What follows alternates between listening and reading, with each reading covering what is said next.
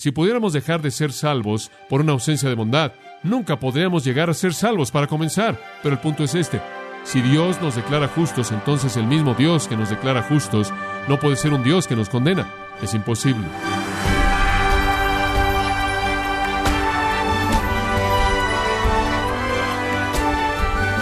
Bienvenido a esta edición de su programa Gracias a vosotros con el pastor John MacArthur.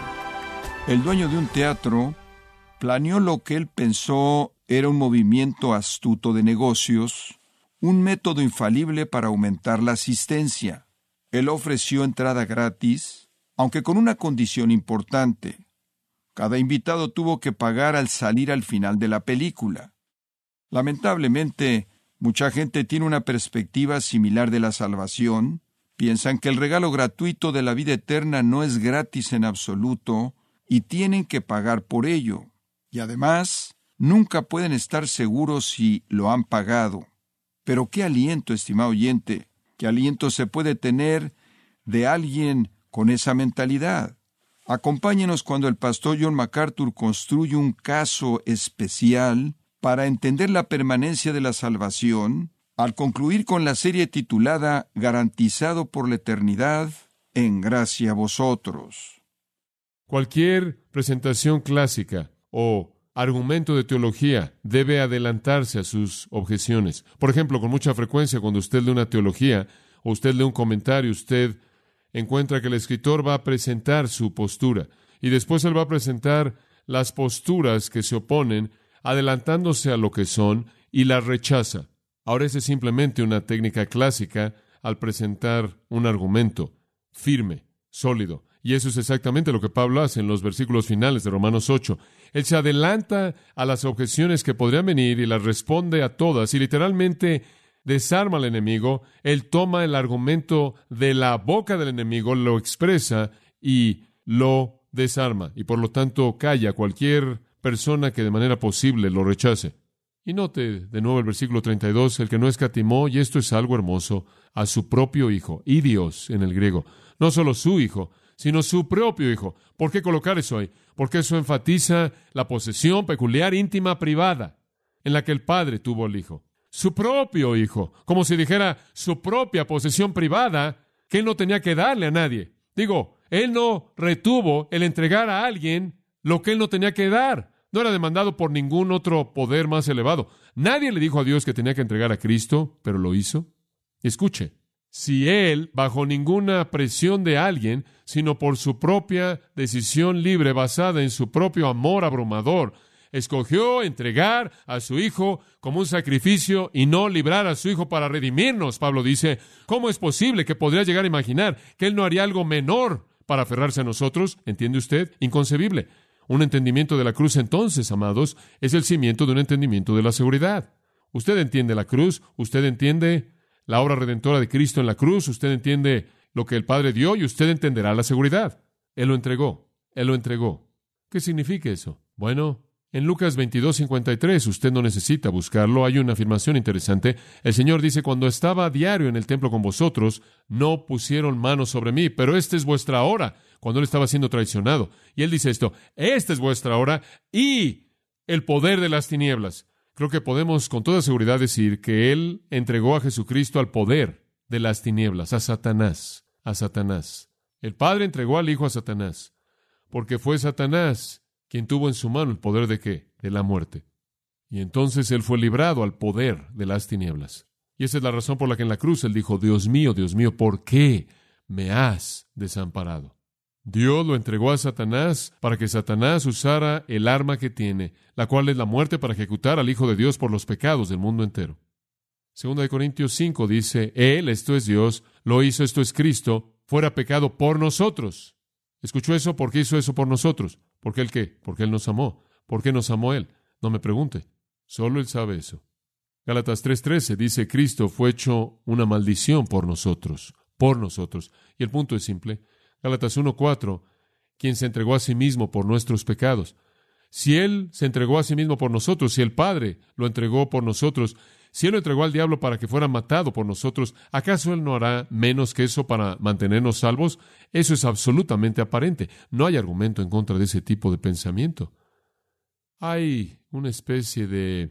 Supongo que usted podría llamarlo un poema de verso libre que expresa ese pensamiento. ¿Quién entregó a Jesús a morir?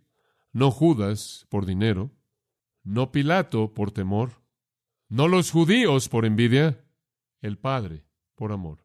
Y dice en el versículo 32, lo entregó por todos nosotros, por todos nosotros. Podría ser tan atrevido en este texto en particular como para decir que las preposiciones que aparecen aquí o la forma que aparece aquí por todos nosotros no se detiene únicamente con la idea para nuestro beneficio, sino que conlleva la implicación también de nuestro lugar. Entonces, cuando usted ve por todos nosotros, aunque usted realmente no puede verlo en la gramática griega, es inherente en el acto de Cristo que el por todos nosotros significa en nuestro lugar y hay muerte vicaria ahí.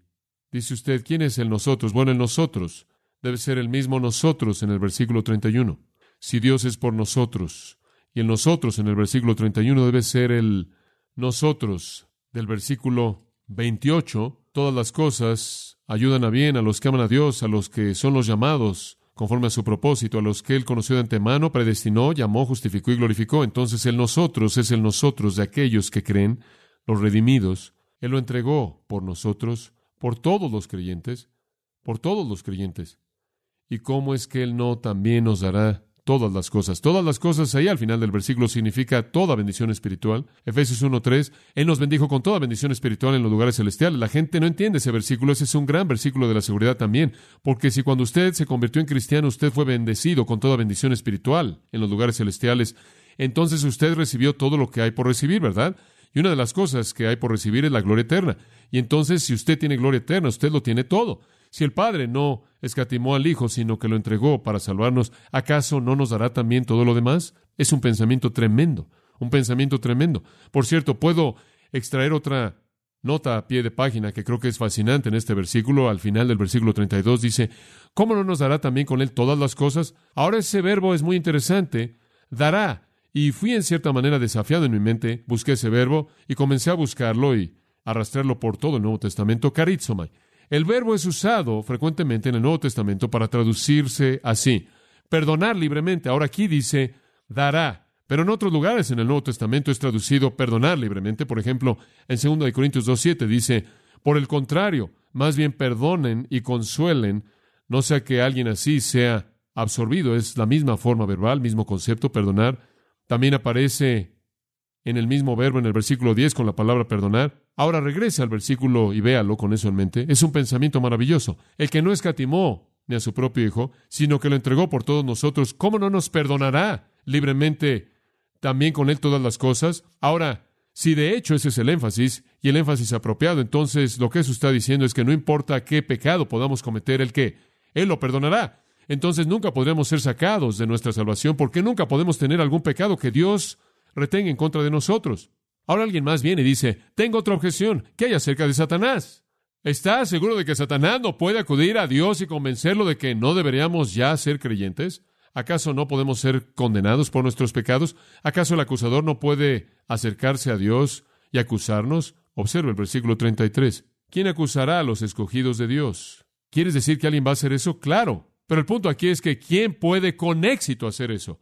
¿Quién puede con éxito ir y demandar otro juicio para nosotros. ¿Quién puede ir delante del tribunal de Dios y decir, mira, quiero traer otra vez este caso, creo que este hombre debería ser condenado? Dice usted, ¿acaso alguien hace eso? Por cierto, la palabra acusará significa traer un cargo o acusación legal en contra de alguien. Es un tipo de palabra de ley, de corte. ¿Acaso alguien puede alguien ir ante el tribunal de Dios y decir, este, no debería ser salvo, este hombre no debería tener la posesión de la salvación, esta mujer no debería tener la salvación. Mira esto, mira aquello, mira este pecado, mira este otro pecado, mira la manera en la que viven su vida, mira lo que hacen y no hacen y demás. Y si caemos en pecados, ¿acaso alguien no viene antes del trono de Dios para acusarnos? Bueno, la respuesta es sí en el versículo 34. ¿Quién es el que condenará? Vuelve a asumir que algunas personas van a ir delante de Dios y nos van a condenar. Realmente la pregunta al principio del 33 y el 34 es la misma pregunta expresada de dos maneras. El punto aquí es que ¿quién puede condenarnos con éxito? ¿Quién puede con éxito traer una acusación en contra de nosotros que pueda quitarnos nuestra salvación? Ahora, ¿quién es el acusador?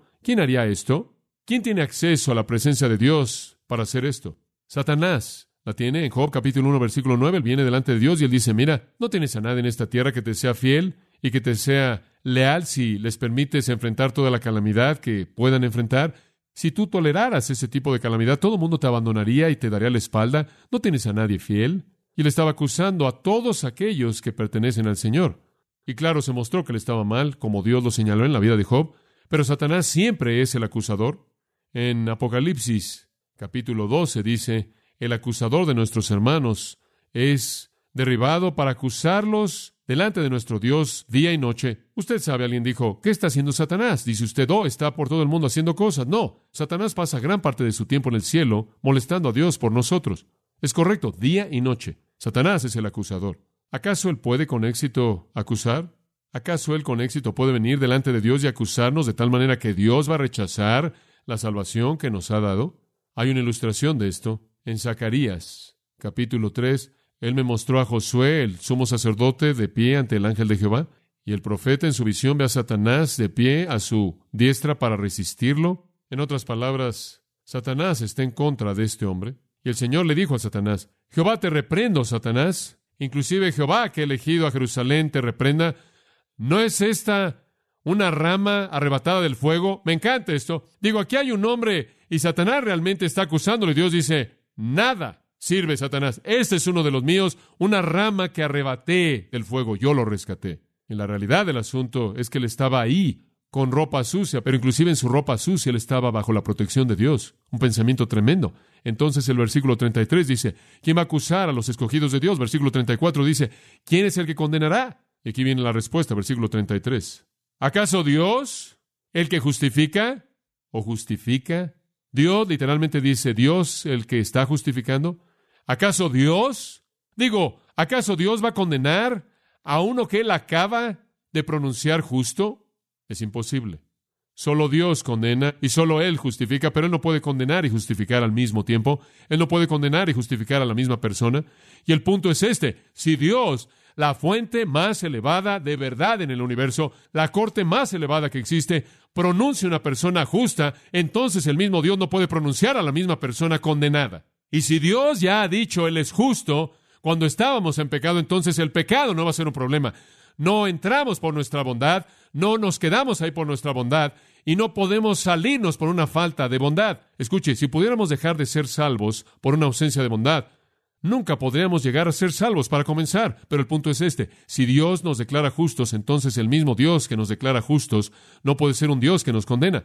Y entonces siempre estamos siendo acusados yo sé que el diablo está ahí arriba siempre diciendo que no deberían recibir lo que les estás dando a Dios, pero el juez más elevado ya ha emitido su veredicto y una vez que la corte alta de todo el cielo y toda la eternidad emite el veredicto justo, justo, justo, recto, recto, recto, entonces no existe acusación alguna que pueda hacer que Dios cambie ese veredicto.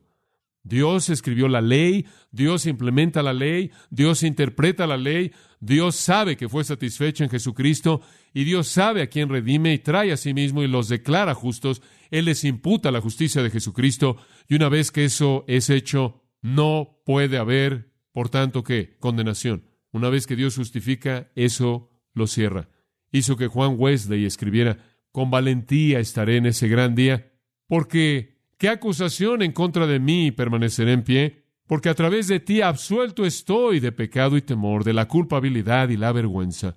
¿Y quiénes son estos que son absueltos? Versículo 33. Los escogidos de Dios, los escogidos de Dios, aquellos escogidos en Él desde antes de la fundación del mundo, aquellos conocidos de antemano del versículo 29, predestinados, llamados y justificados. Y allí está la clave.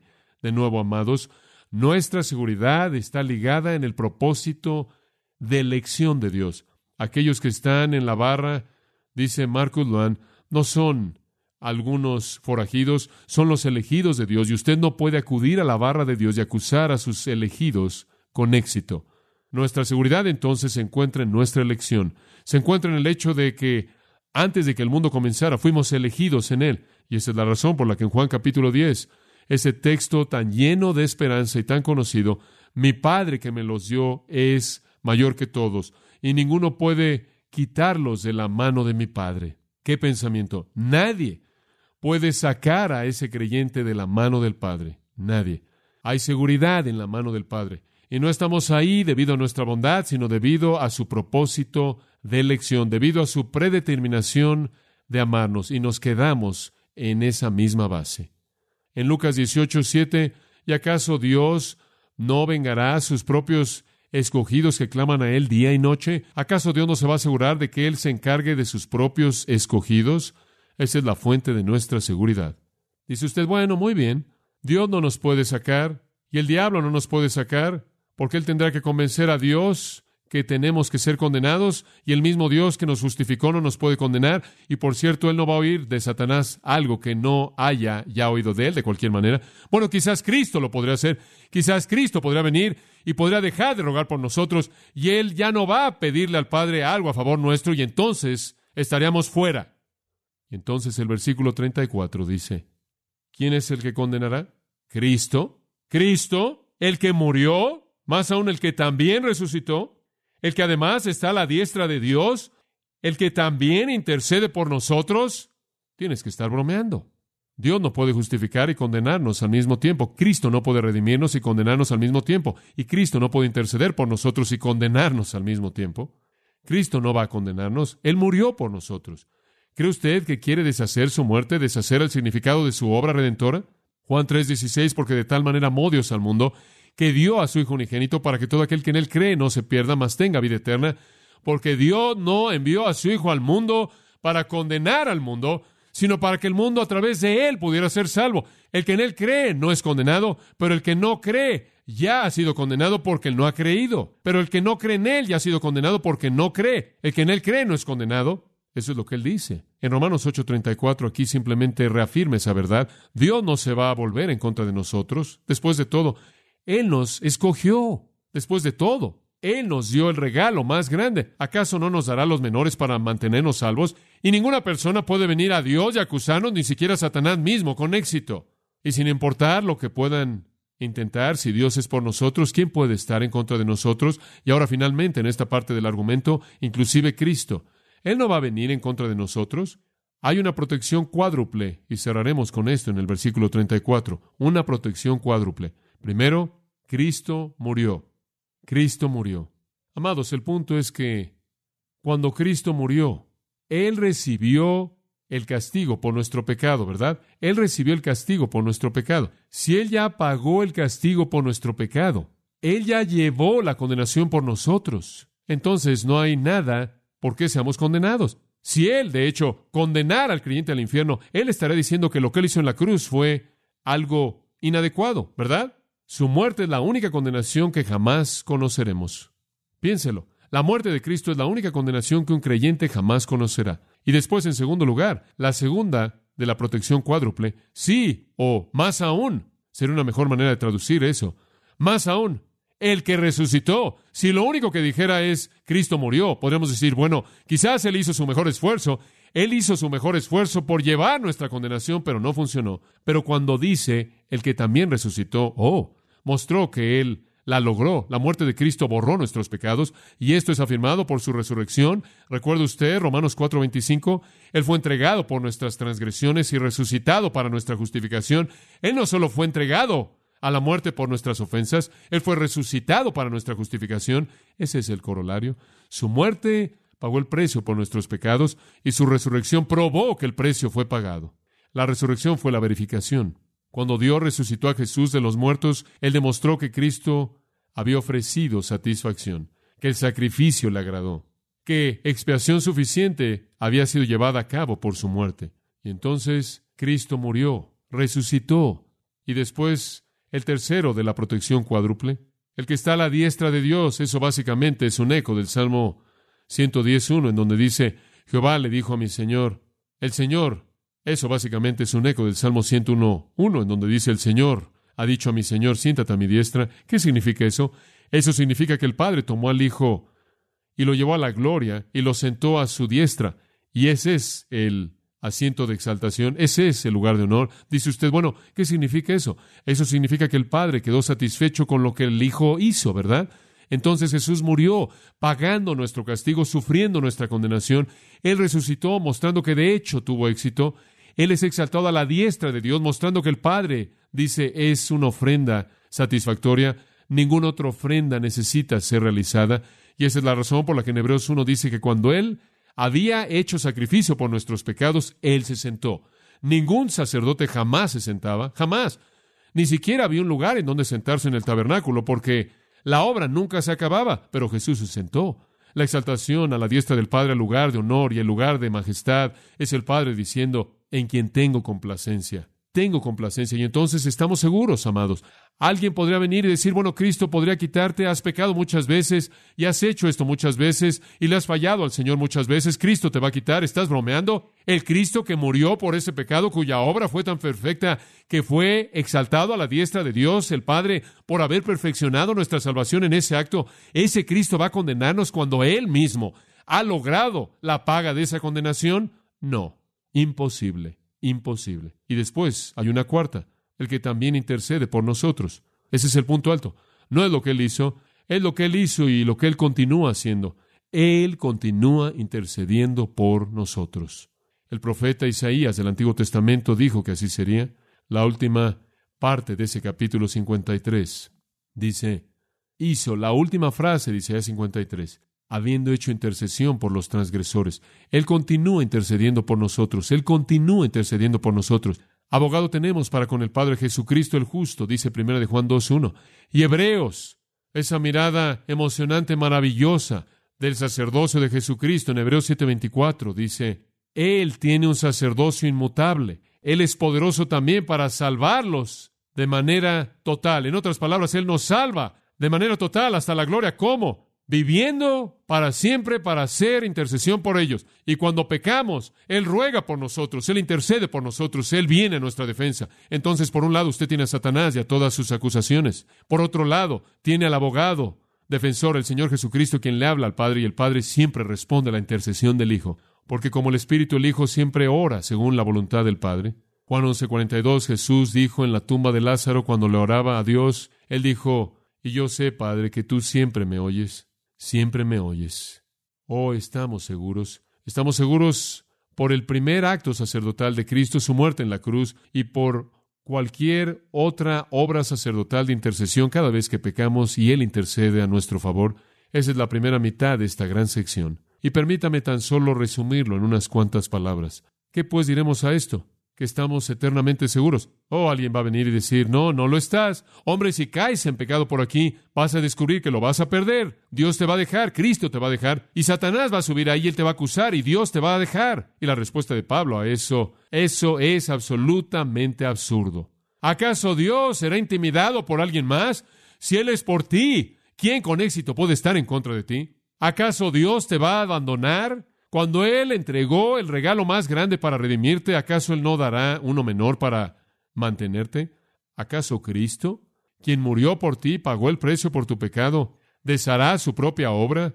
una obra por la cual Él fue resucitado de los muertos y exaltado a la diestra de Dios? ¿Acaso dejará de interceder por ti mientras que Él esté vivo cuando Él ya murió para redimirte? Y entonces la objeción que algunas personas podrían decir que puedes perder tu salvación. Es absurda. En el pasaje que queda, la objeción es, bueno, podrían haber algunas circunstancias que podrían hacer que perdieras tu salvación. Y este siempre es el antiguo argumento arminiano. Bueno, nadie lo puede hacer, pero tú lo puedes hacer, tú mismo. Y eso es lo que Él va a responder en nuestro próximo estudio.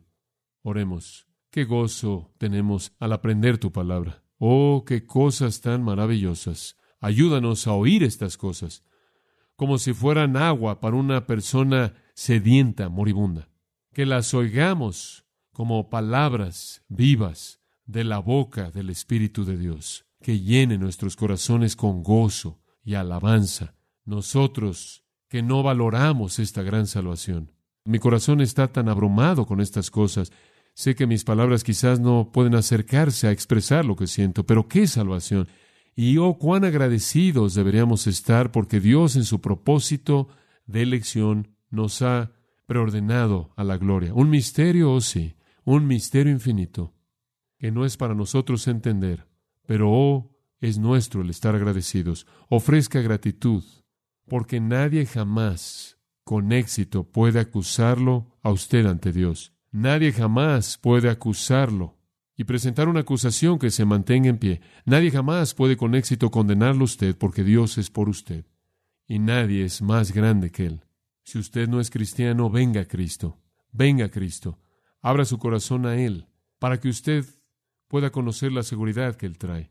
Y ahora, Padre, pedimos que no olvidemos, como con frecuencia tendemos a hacerlo, la grandeza de lo que hemos aprendido, la gloria de esto.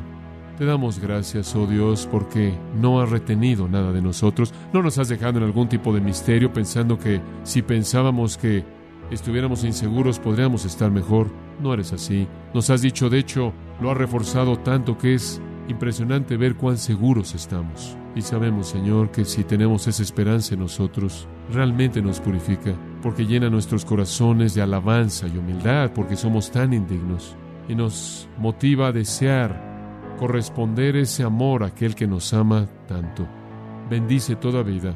Haz que todos vivamos vidas de alabanza y adoración al que nos ha dado tanto. Ofrecemos nuestra alabanza y nuestra gratitud en el nombre del Señor Jesucristo. Amén.